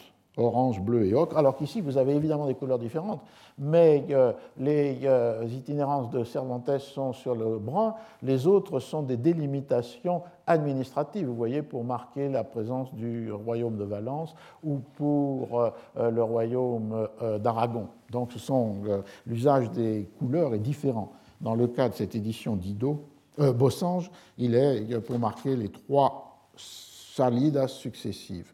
On retrouverait ce modèle 1797-98 dans une traduction en français publiée à Paris en 1821 et qui là a une nouveauté, c'est-à-dire qu'on euh, ombre les reliefs de façon à ce que la carte n'ait pas cet aspect évidemment où on tente de donner une idée des différents reliefs par des procédés assez rudimentaires, mais avec euh, une sorte d'effet d'ombre qui donne euh, une présence plus forte aux euh, sierras, aux montagnes ou euh, aux accidents du, relief. Et on trouverait toujours ce modèle 97-98 dans une édition à Paris de Merquignon en 1822, et qui là et qui est d'ailleurs aussi une, on trouve en vente à à Londres, chez, dans, le, magasin de Bossange. Et c'est une euh, édition qui se prétend euh, euh, neuve dans le sens que la carte serait dessinée d'après les observations faites sur le terrain par Boris de Saint-Vincent, qui était un naturaliste et un militaire français, et elle est annoncée au titre, ornée de douze gravures et de la carte du voyage. Et finalement, la traduction qui est donnée là est une traduction euh, euh, nouvelle. Euh, c'est la quatrième traduction en français. Vous vous souvenez qu'on avait commencé ce cours aussi par une évocation de cette géographie qui est liée avec aux, traductions, qui étaient les premières traductions sont celles de Houdin et euh, Rosset pour les première et deuxième parties, 1614-1618. On a au XVIIe siècle, en 1681, une traduction de Fillot de Saint-Martin, proche des milieux jansénistes. Et je l'avais déjà évoqué, à la 1799 est publiée la traduction euh, de Florian, libre traduction, puisque, comme je vous l'avais mentionné, Don Quichotte ne meurt pas à la fin du livre dans la traduction de Florian, ce qui permettait d'envisager des continuations à, qui advint à, aux, histoires. Et là, la traduction est due à un ingénieur des ponts et chaussées qui, se dit professeur à l'Académie royale et militaire, qui a été professeur à l'Académie royale et militaire euh, espagnole, et euh, euh, qui, un nom Bouchon du, du Bournial, et c'est la quatrième des traductions françaises. On retrouverait d'ailleurs cette distinction entre les éditions qui suivent la carte de 80 et sa division en 35 lieux et la carte de 97-98 et sa distinction entre 45 euh, lieux dans les premières éditions américaines du texte espagnol. La première édition américaine du texte espagnol, c'est 1836 à Boston. Euh, six libraires s'associent et la carte est une carte qui renvoie aux éditions Bossange, elles-mêmes appuyées sur la carte de 1798. En revanche, la première édition en espagnol à Mexico en 1842, la première édition avec euh, une carte, est celle de Thomas Lopez de 1780. On pourrait euh, continuer cette histoire dans la seconde moitié du 19e, euh, 20e siècle, mais comme manière d'introduction à ce qui va suivre dans les prochains cours, euh, je m'arrêterai simplement sur un exemple parce qu'il est différent. C'est 1880 et publié un livre à Madrid qui a pour titre Cervantes Viajero, Cervantes Voyageur, de Manuel de Foronda. Et il y a une carte, mais c'est la carte des voyages de euh, Cervantes, Bosquejo de los Viajes de Cervantes, euh, et où a été cartographié pour la première fois, je pense, les euh, différents voyages que l'on peut établir dans la biographie de Cervantes. En 1569, le voyage qui le mène de Valencia à Rome, en passant par le Languedoc, la Provence, Milan, pour arriver à Rome, ce qu'on retrouvera d'une certaine manière dans un texte dont j'aimerais parler, qui est les travaux au sens des épreuves de Persiles et Sirismunda, et où les pèlerins font, au moins pour partie, le même itinéraire depuis euh, l'Espagne jusqu'à Rome. En 1571, la carte montrait le euh, voyage de Cervantes de Naples à Messine, puis euh, dans l'Adriatique et la bataille de Lépante, dans lequel il perdra la main euh, gauche, et ce qui suivra, c'est-à-dire un ensemble de campagnes euh, militaires euh, à Corfou ou à Tunis. Et cet épisode se termina en 1575 lors du voyage de retour en Espagne de Cervantes après ce temps militaire et sa capture au large des côtes de, des Baléares par euh, les pirates euh, barbaresques. Sur la carte, d'ailleurs, dans le livre, on a une croix qui montre le lieu supposé près des côtes des Baléares où euh, le navire de Cervantes a été arraisonné par les pirates qui entraînent ce séjour de cinq années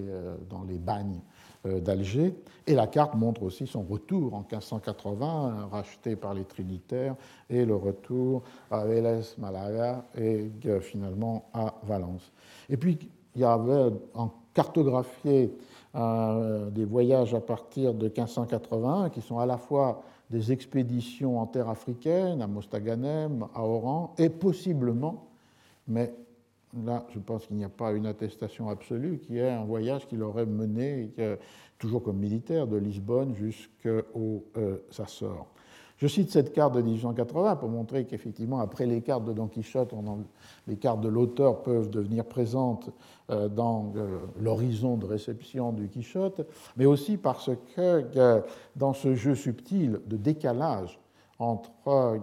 des traits autobiographiques et des inventions euh, euh, de fiction, particulièrement dans le Persiles et Sirismunda, qu'il y a comme des jeux d'écho entre les voyages réels de Cervantes et les voyages imaginés des pèlerins du Persiles. Je termine ce, point aujourd'hui sans doute par un retour finalement au premier texte, au, texte de Borges, mais simplement pour essayer de comprendre comment cette confusion entre le monde du texte et le monde du lecteur, lorsqu'elle implique la présence de la carte, peut opérer sur euh, des lecteurs de l'histoire, à commencer par euh, ses euh, éditeurs, Vicente de los Ríos ou bien Pellicer, et du coup sur les lecteurs qui lisent leurs éditions avec leurs cartes et leurs paratextes. Je crois que le plus intéressant, ce qui nous ramène à la première carte qu'on n'a pas vue, 1780, Vicente de los Ríos, dans ce cas, c'est l'exemple le plus poussé dans laquelle la plausibilité de la narration est mesurée ou jugée à partir de l'exactitude ou non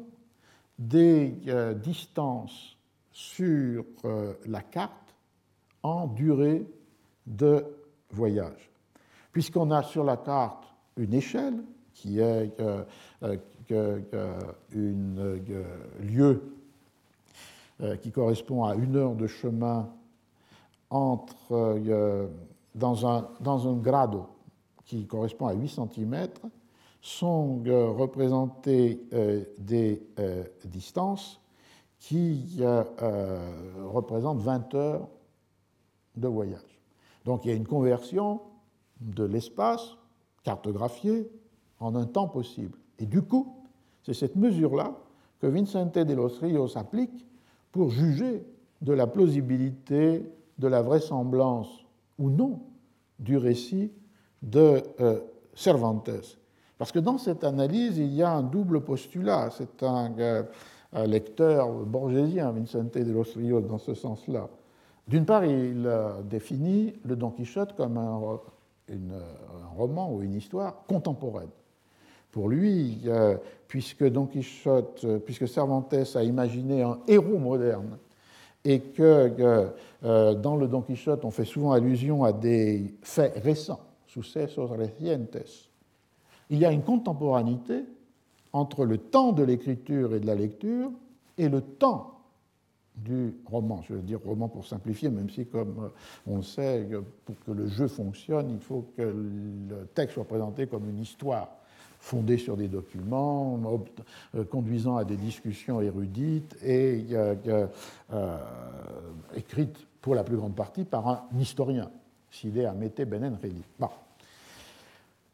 Mais euh, l'idée fondamentale de Vincent de los c'est que le texte est un texte contemporain, et donc du coup que ce qui est narré correspond aux années 1604, début 1605. La deuxième postulat de Vicente de los Ríos, c'est que l'on peut prendre littéralement les indications chronologiques que l'on rencontre dans l'histoire, et du coup, dans euh, son euh, plan,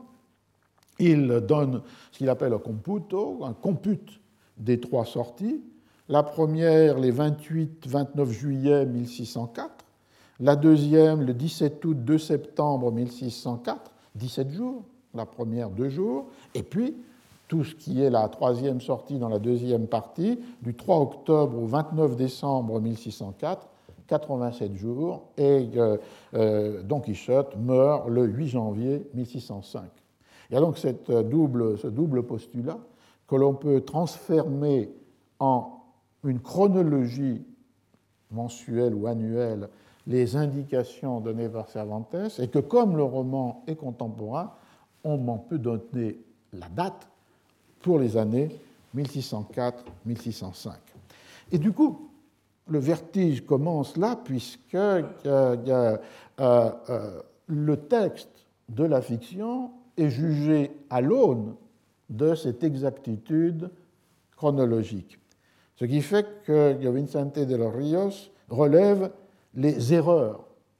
chronologiques ou géographiques de Cervantes. Pourquoi? D'abord parce que, dans de nombreux passages, le temps donné par Cervantes pour la distance à parcourir est beaucoup trop bref. Et il appelle ça des euh, euh, hieros geographicos de Cervantes. Par exemple, chapitre 29 de la seconde partie. Euh, c'est un notable hiero de géographie, une, une, erreur notable de géographie. Je traduis. Cervantes divise en cinq journées la distance qu'il y a entre l'auberge où il a assisté au euh, rétable de Maese Pedro, des marionnettes, et le fleuve de l'Èbre, et l'ouverture de euh, la, euh, et l'aventure de la barque enchantée, ce qui correspond à 14 lieues de voyage pour chaque journée,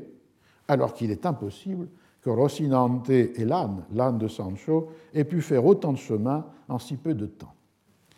Dans le chapitre 50, il note en même type d'erreur pour ce qui est le voyage du page qui a été envoyé par la duc et la duchesse, c'est le moment où, Don Quichotte est dans la cour du duc et de la duchesse, qui se moquent abondamment de lui, et euh, il écrit euh, Sancho écrit une lettre à sa femme, et un page est envoyé par le duc et la duchesse pour porter cette lettre de Sancho. Et euh, dans la narration, Vicente de los Rios se rend compte que l'on donne six jours pour ce voyage du page, d'où, je cite, ce qui ne peut être, puisque le village de Don Quichotte dans la Manche est proche du Toboso et que le palais des ducs se situe en Aragon, au bord de l'Èbre. Donc six jours sont tout à fait insuffisants. À ces erreurs géographiques correspondent aussi des confusions et l'une relevée au chapitre 9, c'est que lorsque Don Quichotte et Sancho se dirigent normalement pour aller au tournoi aux joutes de Saragosse, alors que toutes les aventures qui leur adviennent euh, sont non pas dans cette direction qui mènerait vers le nord, mais se situent au sud, entre Toboso et euh, les lagunes de Ruidera. Confusion géographique de Cervantes qui prend le nord pour le sud et inversement. À ces erreurs de géographie, euh, Del Rio les erreurs de chronologie,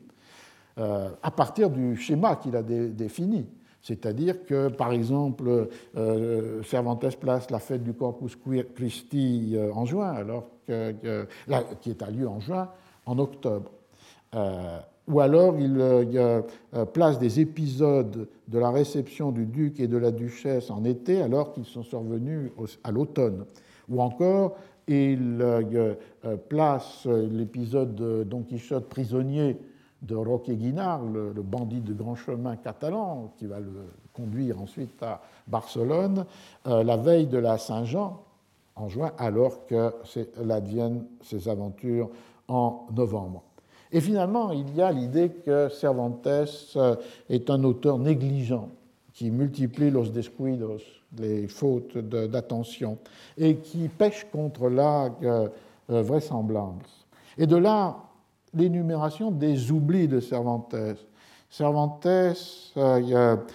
s'est confondu dans les dates de la lettre de Sancho à sa femme. Cervantes se confond, dans, enfin fait erreur dans la durée du gouvernement de Sancho dans l'île de Barataria. Euh, euh, voilà ce qu'il écrit. Euh, toujours ici, on est avec une faute, un manque d'attention.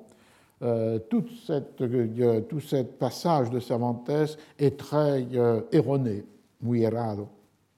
Et finalement, il oublie aussi parfois qu'il a déjà écrit une scène, puisque, par exemple, il répète au chapitre 46 et au chapitre 50 le même épisode de l'envoi de la lettre de la duchesse à la femme de Sancho, à Teresa euh, Panza. Donc à la fois des invraisemblances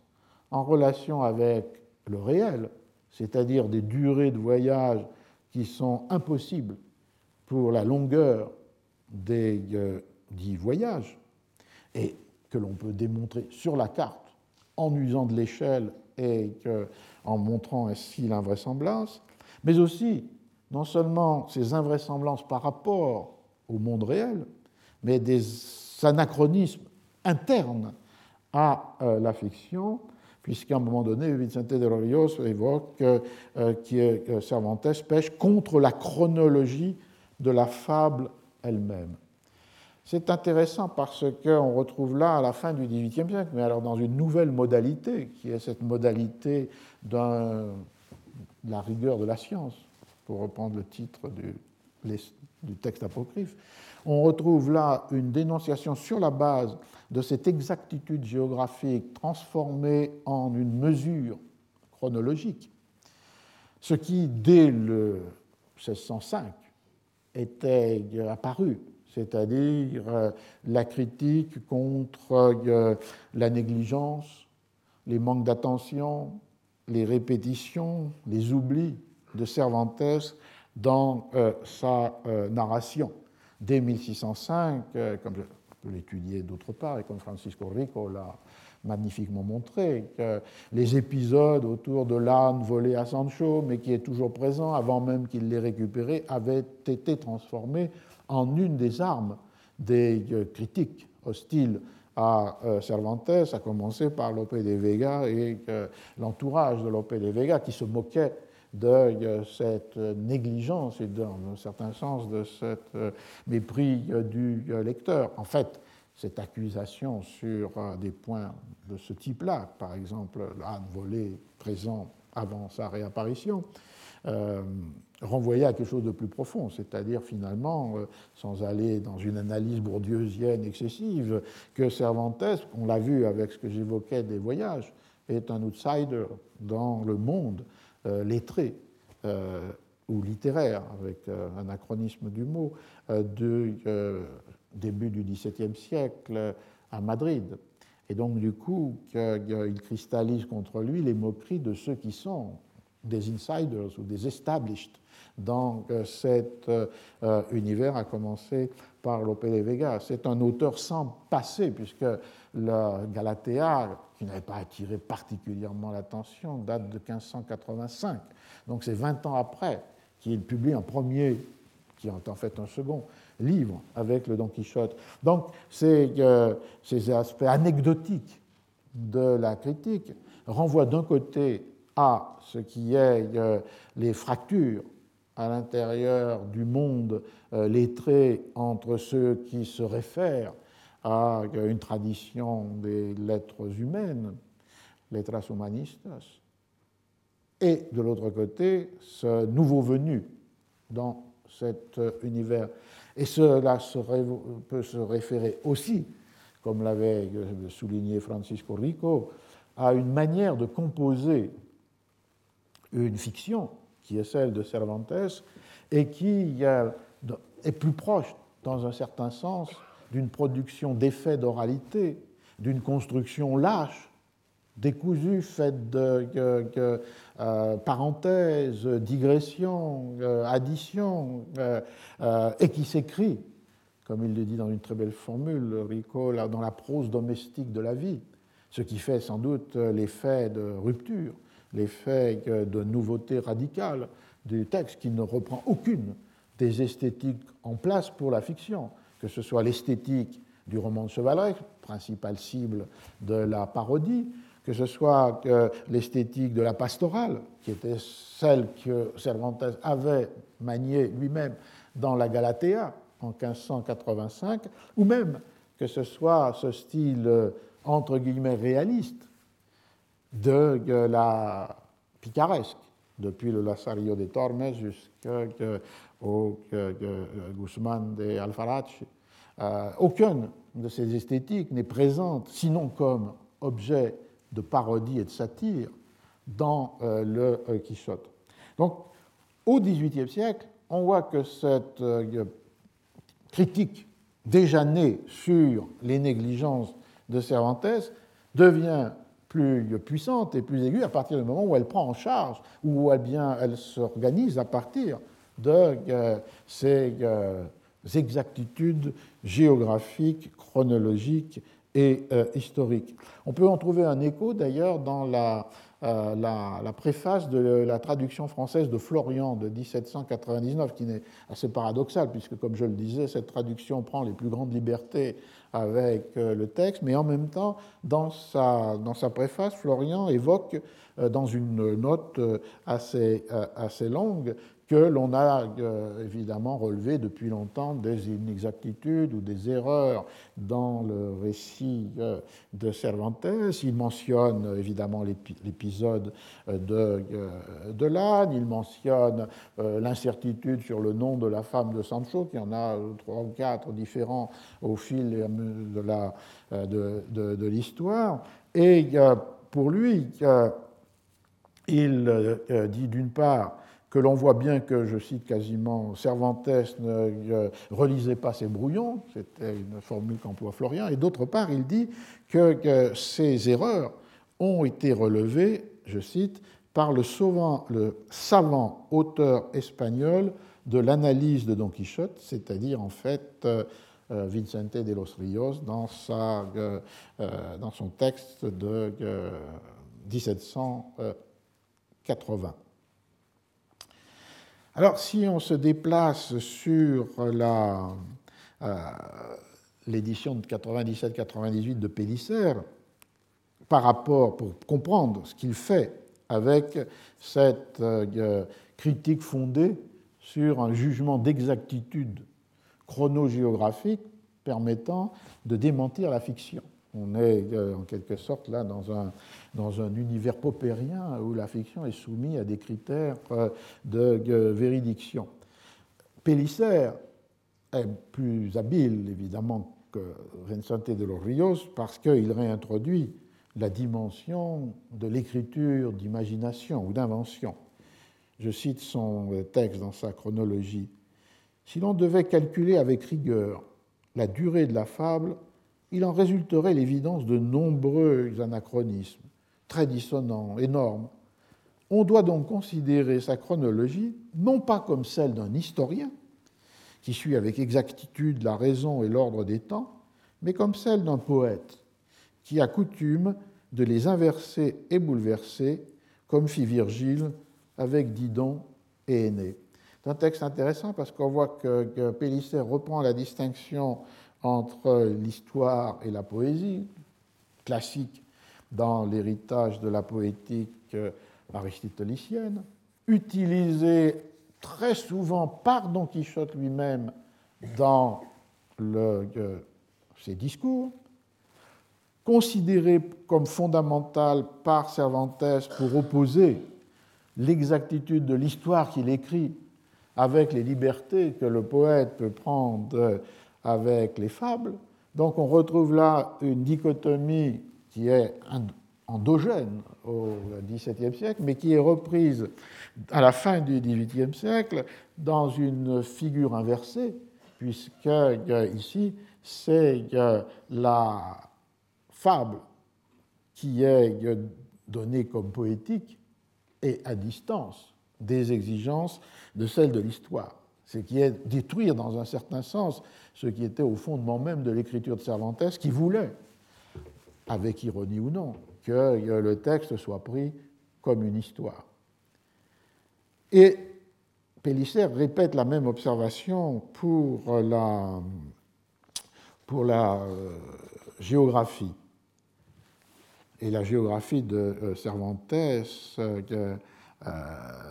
ne peut pas être exacte, car, je le cite, d'un poète et auteur de fables chevaleresques, on ne doit pas attendre le respect rigoureux des lois géographiques qui s'imposent à l'historien et chroniqueur des faits vrais. Du coup, il est tout à fait admissible, compréhensible qu'il y ait dans le texte des contradictions, des inconséquences, des euh, obscurités, je cite, dans la situation des lieux où arrivèrent les aventures, car on doit croire que comme celles-ci sont chimériques, les aventures, de nombreux lieux où elles arrivèrent le sont aussi. Et donc l'abandon de la quête d'une transcription géographique exacte, doublée d'une adéquation chronologique de ce que l'on rencontre dans euh, l'histoire. Et Pélissère ajoute, au moins, il me semble que c'est ainsi que Cervantes s'excuserait des fréquentes erreurs de géographie que lui impute Rios. Donc, dialogue entre les deux éditions, 97-98 versus 1780, restitution de euh, l'histoire comme fable, et donc du coup, on ne peut pas la soumettre à la pauper, à des critères de véridiction qui seraient ceux d'une exactitude demandée, exigée pour euh, l'histoire. Mais en même temps, euh, du coup, comme conséquence, le fait que dans, euh, le texte de Pélissère, il n'y a plus de date, il n'y a plus de durée qui soit appliquée ou extraite de l'histoire euh, elle-même. Du coup, son texte devient, comme je le suggérais déjà, une série d'observations érudites, géographiques et historiques, qu'il fonde sur sa connaissance des collections de la bibliothèque du roi, dont il est le bibliothécaire, mais aussi sur les connaissances de, la bibliothèque de l'Académie d'histoire, ce qui peut-être le, mène à la fois à citer des documents manuscrits, comme les Relaciones, ou à citer des chroniques ou des annales euh, de, euh, érudites. Et on voit, au fil de son texte, qui suit les trois sorties de Don Quichotte, de très longs développements de ce type érudit, géographico-historique. On l'a vu sur les lagunes de Ruidera et la grotte de Montesinos. Il commence son texte par une longue discussion sur quelles sont les limites euh, historiques et géographiques de la Manche. Euh, il ajoute des traits sur la Sierra Morena. Et puis, un passage particulièrement intéressant, il s'étend beaucoup sur euh, les trois villes de, de ce qu'il appelle le Campo de Carignena, qui est juste avant le passage de l'Ebre par euh, euh, Don Quichotte. Il donne d'assez longues notices historiques sur les trois villes de ce Campo de Carignena, la ville de Carignena elle-même, la ville de Cosuanda et la ville de Encina Corba. Et il se permet ces développements non pas parce qu'on vient, comme pour les lagunes de Ruidera, éclairer, éventuellement prendre distance par rapport à ce qu'en dit Cervantes, mais justement parce que l'histoire ne nous dit rien de ces trois villes.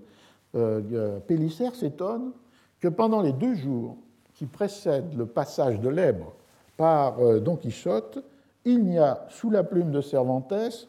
ni aventure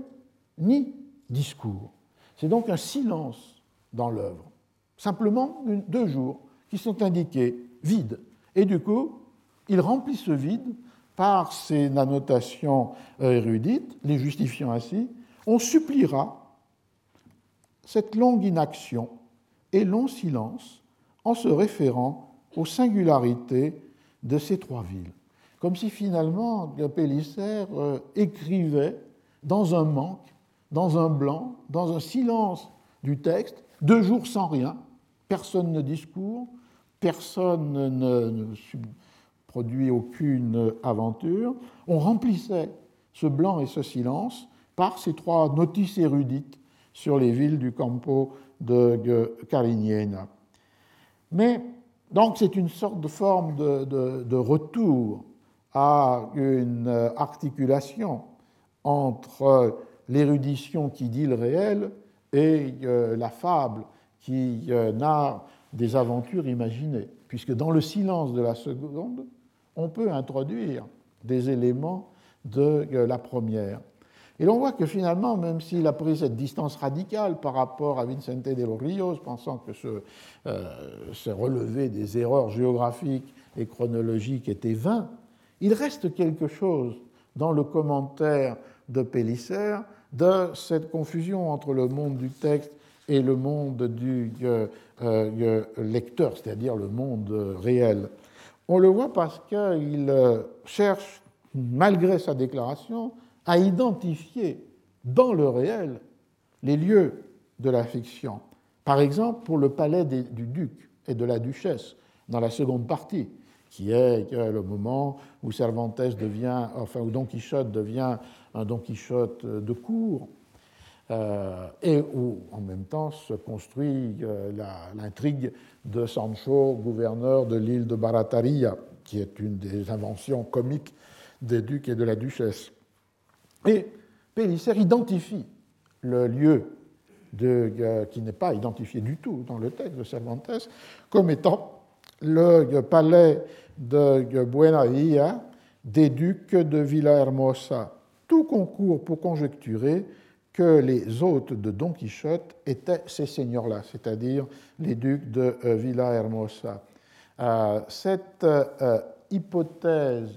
réaliste vient s'introduire dans le silence de l'histoire, dans ce cas-là, l'absence de précision donnée par Cervantes à cette halte. Et par, à ce moment-là, il y a un autre silence dans l'histoire, qui n'est plus les silences des deux jours qui précèdent le passage de l'Èbre, mais qui était le silence sur comment euh, Don Quichotte a cheminé entre ce passage de l'Èbre et le palais des ducs. Et euh, dit euh, Cervantes ne nous dit rien s'il est passé par la rive supérieure de l'Èbre ou par la rive inférieure ou s'il s'en est écarté. Euh, il, annonce euh, que la historia nada especifica. L'histoire ne spécifie rien. Il trouve la solution à, cette, euh, cet autre silence ou à cet autre blanc de la fiction grâce à son identification du palais des ducs comme étant le palais de Buenavilla des ducs de Villahermosa la solution au silence de la fiction est trouvée dans l'identification avec le réel. Voilà ce qu'écrit Pélissère. On peut présumer que notre chevalier errant s'est écarté de l'Èbre, descendant par le long de sa rive en direction de Saragosse, puisque ces seigneurs étaient les ducs de Villahermosa qui résidaient à Pedrola. Et donc, du coup, c'est à partir de son identification réaliste que, que donne une solution interne à la fiction qui est celui de quel trajet, quel itinéraire a pu suivre Don Quichotte. Du coup, on voit qu'on retrouve là euh, la, puissance de l'effet désigné par euh, Borges dans les Marias Parciales del Quijote, puisque cet effet s'exerce même sur ceux qui affirment l'illusion de la fable, et que affirmer de manière radicale, drastique, l'illusion de euh, la fable, comme le fait Pélissère, n'empêche pas de euh, constamment la projeter dans le réel ou projeter le réel à l'intérieur euh, du texte en y cherchant des identifications euh, géographiques euh, et euh, historiques, ou bien finalement en en remplissant certains interstices ou certains vides par des références à, aux lieux à peine mentionnés par, par Cervantes dans sa narration. Donc je crois que c'est là une démonstration dans ce dialogue que j'ai établi entre Vicente de los Ríos dans l'édition de 80, 1780 de l'Académie et avec le texte de la description historico-géographique de Pellicer dans la dans l'édition 1797-98, c'est une manière euh, de montrer que même lorsque des euh,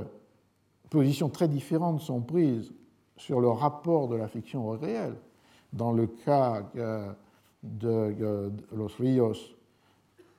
c'est une fiction contemporaine qui épouse euh, la réalité. À partir de là, on peut la critiquer lorsqu'elle s'en égare ou s'en éloigne et commet des hierros, des erreurs géographiques et chronologiques. Dans le cas de Pellicer, c'est réaffirmé que euh, cette histoire est une fable et qu'on peut la comparer à Virgile, et non pas au récit des historiens et des chroniqueurs. Donc à partir de cette distinction forte de qualification, de caractérisation du texte de Cervantes, on voit que néanmoins, dans la seconde perspective, reste forte cette tentation, sans doute incitée par le texte lui-même, à le replacer dans le réel et à le nourrir avec du euh, réel. Je vais en rester pour aujourd'hui. La semaine prochaine, j'aimerais euh, évoquer, en s'éloignant des euh, représentations cartographiques, des géographies, elles, discursives, c'est-à-dire des géographies qui sont produites dans et par les mots, et en, en nous éloignant du Quichotte pour revenir à deux autres géographies euh, euh, cervantines, l'une déjà évoquée qui est celle du dernier livre de Cervantes, publié à titre posthume, les Trabajos de Persilas y Sirismunda, mais trabajos dans le sens, non pas des, enfin on peut traduire par les travaux, mais c'est le sens des épreuves et d'autre part les euh, nouvelles exemplaires dont j'avais dans les premières parties du cours suivi euh, le destin géographique, c'est-à-dire euh, à travers les différentes traductions en français, en italien et en, et en anglais. Donc revenant à l'intérieur même de